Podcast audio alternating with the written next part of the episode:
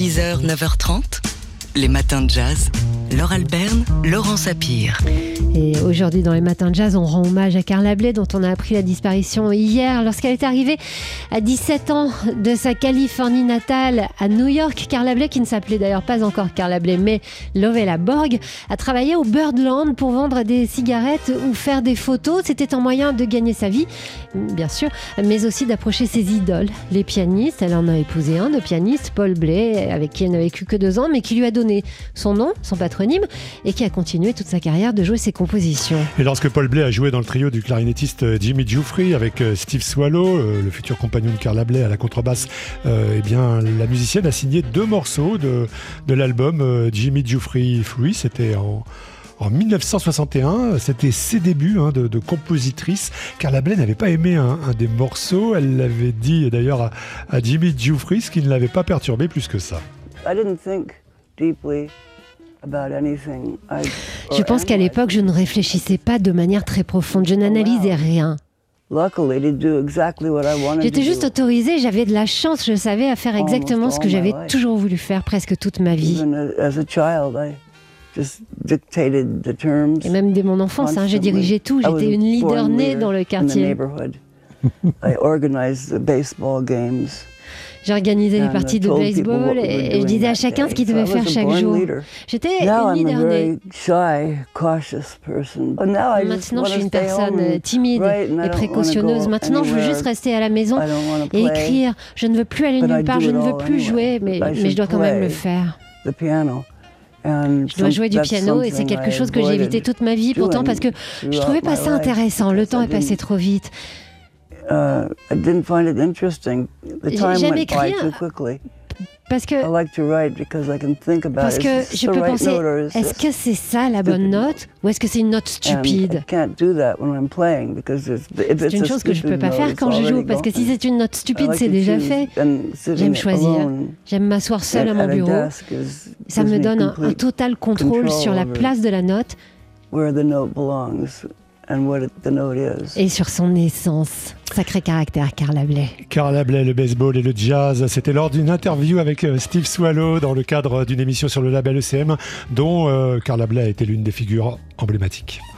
Les matins de jazz. Une muse, une musicienne, une légende, surtout Carla Bley s'est éteinte à 87 ans à Woodstock, dans l'état de New York, pianiste, organiste, compositrice. Elle avait surtout marqué l'histoire du jazz en 1971 avec Escalator Over the Hill, un opéra jazz qui faisait notamment intervenir Charlie Aden, Don Cherry ou encore Gato Barbieri.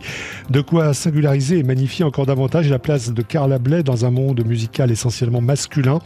On écoute la réaction du compositeur compositeur et chef d'orchestre Laurent Cuny qui s'est essayé lui aussi à l'opéra jazz au milieu des années 2000 avec la tectonique des nuages. Elle a vraiment représenté en particulier pour ma génération une forme de, transition entre le rock et le, jazz. C'est que les gens de ma génération ont écouté du rock à la fin des années 60, c'était les Zeppelin, Black Sabbath, Deep Purple, tous ces groupes-là. Et tout d'un coup, on a entendu ce disque-là, Escalator Over the où elle mélangeait des, des, des, gens qui venaient d'horizons très différents. Je pense à ce morceau avec John McLaughlin, Jack Bruce, qui était le bassiste de, de, Cream avec Eric Clapton. Et pour nous, c'était formidable parce qu'on on connaissait pas le jazz et c'était une sorte de porte d'entrée où on voyait que le, le les, les, les, racines rock n'étaient pas illégitimes. Et puis après, elle a, elle a poursuivi toute cette euh, magnifique carrière. Donc en particulier, ce disque a été vraiment décisif, je pense, pour beaucoup de gens à l'époque. Il est 8h sur TSF Jazz. Et voici tout de suite les infos avec Laurent Sapir.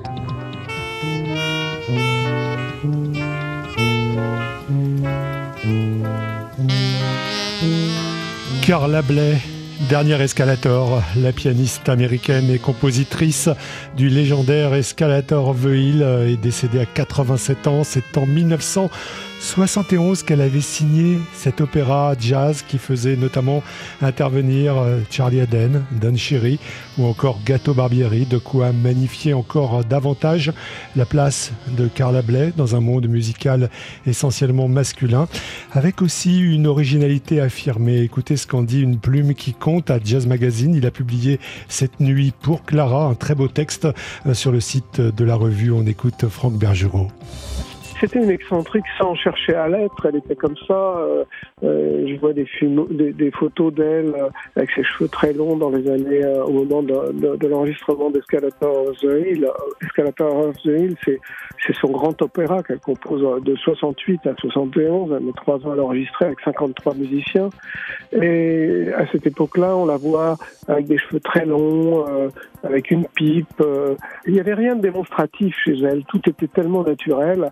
Et sa façon d'écrire, sa façon de composer, sa façon d'orchestrer, euh, tout ça était extrêmement naturel. De quoi singulariser et magnifier encore davantage la place de Carla Bley dans un monde musical essentiellement masculin. On écoute à ce propos la réaction de la contrebassiste Joëlle Léandre pour moi, qui a chope un certain âge, ça a été une protagoniste. Dans les années 60, il n'y avait pas, ou peu, ou pas, pas de femmes sur les routes, on dit. On the road, on dit quand on est musicien et dans ce monde de jazz ou free jazz. Voilà, il y avait Alice Coltrane, Alice Coltrane, on dit en anglais. Mais elle était peu sur les routes, la femme de John Coltrane. Bon, euh, il y a eu évidemment Marie euh, Lou Williams, mais tellement peu. Donc, moi, toute jeune bassiste, bah, c'était, j'aime pas le mot exemple, mais c'était une protagoniste de liberté. Elle était libre. Elle était une femme de big band aussi, j'aimais ça. Hein, il n'y en avait pas beaucoup. Elle était là, on, écoutait sa musique, on l'aimait. Je crois qu'on l'aimait. En Europe, hein, je parle. Euh, aux États-Unis aussi, j'imagine, mais en Europe. Elle était libre et c'était une leader née. Les matins de jazz. 6h, 9h30. Les matins de jazz. Laure Alberne, Laurent Sapir. Et on parle cinéma. Chaque film de Martin Scorsese est un événement et le dernier ne fait pas exception à la règle. Euh, il sort aujourd'hui et s'intitule Killers of the Flower Moon avec notamment à l'affiche Robert De Niro et Leonardo DiCaprio. Un casting de choc et de chic aussi pour un sujet aussi poignant que passionnant, Laurent. Oui, un film euh, qui permet à Scorsese de porter son propre regard sur ce que certains considèrent comme le péché originel de la nation américaine, à savoir le massacre des Amérindiens.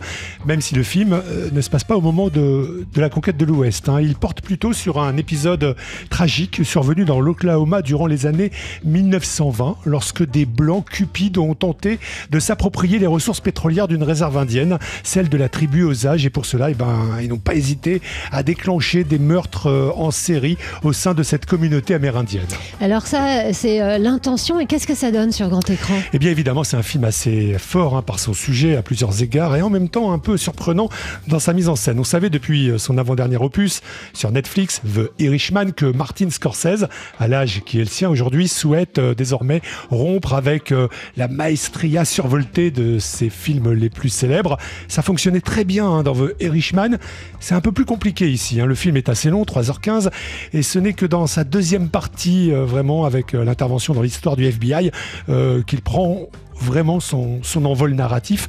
Dans la première partie, en revanche, j'avoue que le côté polar, familial, euh, assez sombre, avec aussi un côté farce macabre, ça m'a un peu dérouté. Bon, il faut le dire, hein, les méchants dans cette histoire, c'est De Niro et DiCaprio. Euh, DiCaprio qui joue le, neveu de De, Niro. Euh, il s'infiltre dans une famille amérindienne pour commettre ses méfaits. DiCaprio qui bah, il faut bien le dire, hein, fait quand même beaucoup, beaucoup de, de grimaces dans le film. Ah oui, je comprends que ça vous dérange. Alors, si je comprends bien aussi, ces, ces tueurs de la pleine lune, euh, ils sont aussi grossiers que pathétiques. Tout à fait, et cela en opposition avec la dignité des rites amérindiens tels que euh, les films Scorsese. Alors, on comprend aussi hein, que cette grossièreté des tueurs, elle fait écho chez le réalisateur à des traits plus récents de la politique contemporaine mm. américaine. Suivez mon regard. L'attention est, louable. Hein. Euh, l'intention est louable. De Niro dans le film d'ailleurs est vraiment fidèle à sa légende, mais la façon de faire de Scorsese ne me fait pas oublier ce qui reste pour moi en tout cas le grand film sur le, massacre des, Amérindiens, le, grand film des mythificateurs de la saga de, l'Ouest euh, américain. J'ai nommé Little Big Man d'Arthur Penn avec Dustin Hoffman dans le rôle principal. Bon, en attendant euh, de revoir peut-être Little Big Man, aujourd'hui sur nos écrans, le nouveau film de Martin Scorsese, c'est Killers of the Flower Moon. Les matins de jazz. Polka. Chaque photo a son histoire. Le mercredi, on parle photojournalisme avec Polka Magazine et ce matin, Léonore Maté, c'est vous qui décryptez la photo que vous avez sélectionnée avec l'équipe. Et c'est un moment figé dans le temps pendant l'hommage qui s'est déroulé dimanche dernier à Dominique Bernard, deux jours après l'assassinat du professeur de lettres euh, par un terroriste islamiste. Le rassemblement a eu lieu sur la place des héros à Arras. Sur la photo, on voit un groupe de gens, ils ne se connaissent pas entre eux, et pourtant ils sont unis debout, debout devant les façades flamandes de cette place de centre-ville. Il y a des personnes de tous les âges, des plus âgés comme des plus jeunes. Au premier plan, deux enfants, comme pour rappeler que c'est l'école qui a été frappée. Dans la foule bien serrée, bien rangée, certains tiennent une rose blanche à la main, symbole d'amour, d'engagement et de respect. Un respect de tous pour la République. Et cette République, elle est visible. Ici, en bas de l'image, c'est un mince fil tricolore. Une République presque à terre, mais qui tient comme un rempart contre la barbarie. Soleil brillant et ambiance de plomb très lourde, nous a confié le photographe Stéphane Dubromel de l'agence Hans Lucas, qui était en commande pour le journal Libération. Il immortalise ses citoyens qui font bloc dans un plan frontal, ce qui confère une dimension majestueuse ils sont dignes. Alors ils sont derrière ce fil tricolore, mais qu'est-ce qu'ils attendent? Qu'est-ce qu'ils regardent? Ils font la queue, une très longue, une très longue et lente file d'attente pour déposer des fleurs. Ils fixent, dans le vide certainement, l'endroit où ils peuvent se recueillir. Mais plus probablement, c'est au fond d'eux-mêmes qu'ils regardent, pour trouver la force. Il y a eu une cérémonie protocolaire avec des discours officiels et une minute de silence. Une minute de silence glaçante, raconte le photographe. À ce moment-là, une sirène a retenti trois fois, ce qui a participé à la gravité du moment, il nous dit. Quant aux fleurs, la foule pouvait donc les déposer sur le parvis de l'hôtel de ville, à l'endroit même où avait été installée une plaque commémorative il y a quelques années. Sur cette plaque, on peut lire Ici, la ville d'Arras rend hommage aux victimes des attentats terroristes du 13 novembre 2015, ainsi qu'à tous les innocents tombés en France et dans le monde. Et c'est le poids du terrorisme qui revient, le poids de l'histoire qui se répète. Polka. Chaque photo a son histoire. Et c'est le moment de retrouver Léonore Matet de Polka Magazine avec Léonore une sélection euh, d'expos euh, que, vous avez faite pour nous et qui débute euh, aujourd'hui. À ne pas rater cette semaine. Une rareté, que dis-je, un ovni dans le paysage très large des festivals photos en France. Le festival Résidence 1 plus 2 associe la photographie et les sciences. Trois artistes ont mené des projets en lien étroit avec des chercheurs et des institutions scientifiques en Occitanie. Euh, donc ça, c'est à Toulouse jusqu'au 9 décembre et qui débute aujourd'hui à la MEP à Paris, une exposition euh, d'une néerlandaise. La néerlandaise Viviane Sassen, une photographe de mode qui a une carrière de plus de 30 ans et elle interroge en permanence sa pratique artistique en incorporant de la peinture et des collages.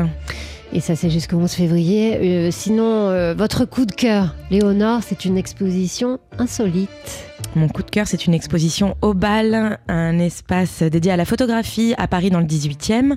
L'exposition s'appelle À partir d'elle, des artistes et leur mère. 26 artistes, 26 photographes des années 60 à aujourd'hui racontent leur relation de filiation, parfois chaotique, voire violente, mais souvent tendre et fusionnelle. Des artistes qui viennent de tous les coins du monde, certains plus confidentiels, d'autres de renom comme Sophie Kahl, Rebecca Dubner, Christian Boltanski ou encore Pierre Paolo Pasolini. Et pour ma part, je ne sais pas si j'aurai l'occasion d'emmener la mienne voir l'exposition avant le 25 février, alors j'en profite Laure pour lui dire à ma mère que même si je ne suis pas photographe, je l'adore. Elle en a de la chance, cette maman de Léonore Maté de Polka Magazine, à lire et à réécouter pour ses chroniques sur le site de Polka. Polka. Chaque photo a son histoire. 6h, 9h30, les matins de jazz. Laure Alberne, Laurent Sapir. Et un contrebassiste qu'on a, euh, que j'ai en face de moi sur mon écran, mais qui lui est à New York. Il est euh, minuit 44 à New York. En France, il s'appelle Alex Gilson. Et à New York, Alex, vous vous appelez comment? Eh ben, on dirait Alex Gilson, pour le coup. Vous aviez un nom prédestiné pour aller faire carrière aux États-Unis. Mais qu'est-ce que vous faites à New York, Alex? Bien écoutez, j'entame une voilà une nouvelle une nouvelle carrière en fait. Je me lance je me lance dans la vie du la, scène de jazz new-yorkaise. Voilà. C'est un passage obligé pour un, musicien de jazz?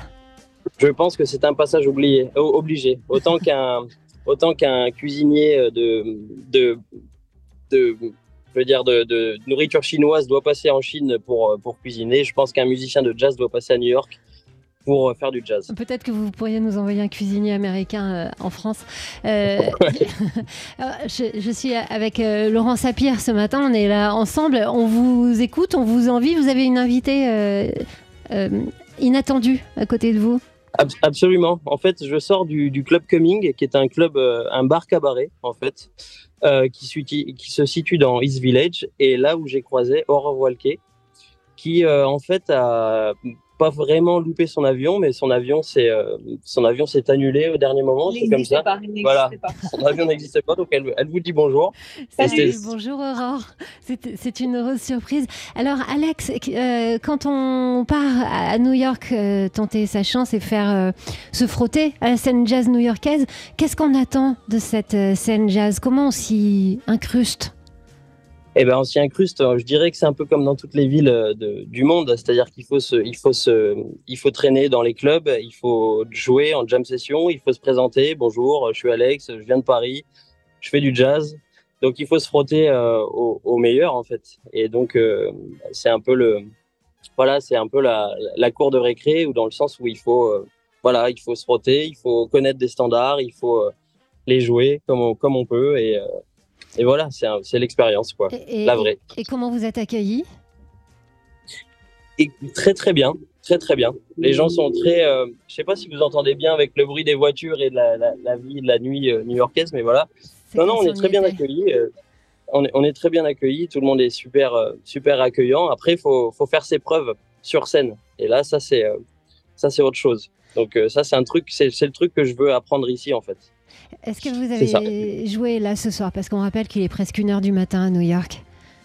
On n'a pas encore joué, mais figurez-vous qu'on est juste devant le Maze qui est un club parallèle du Smalls Jazz Club, qui est un, des, clubs les plus connus de, New York. Et là, on s'apprête à rentrer dans le club justement, au Smalls, pour aller faire la jam, justement.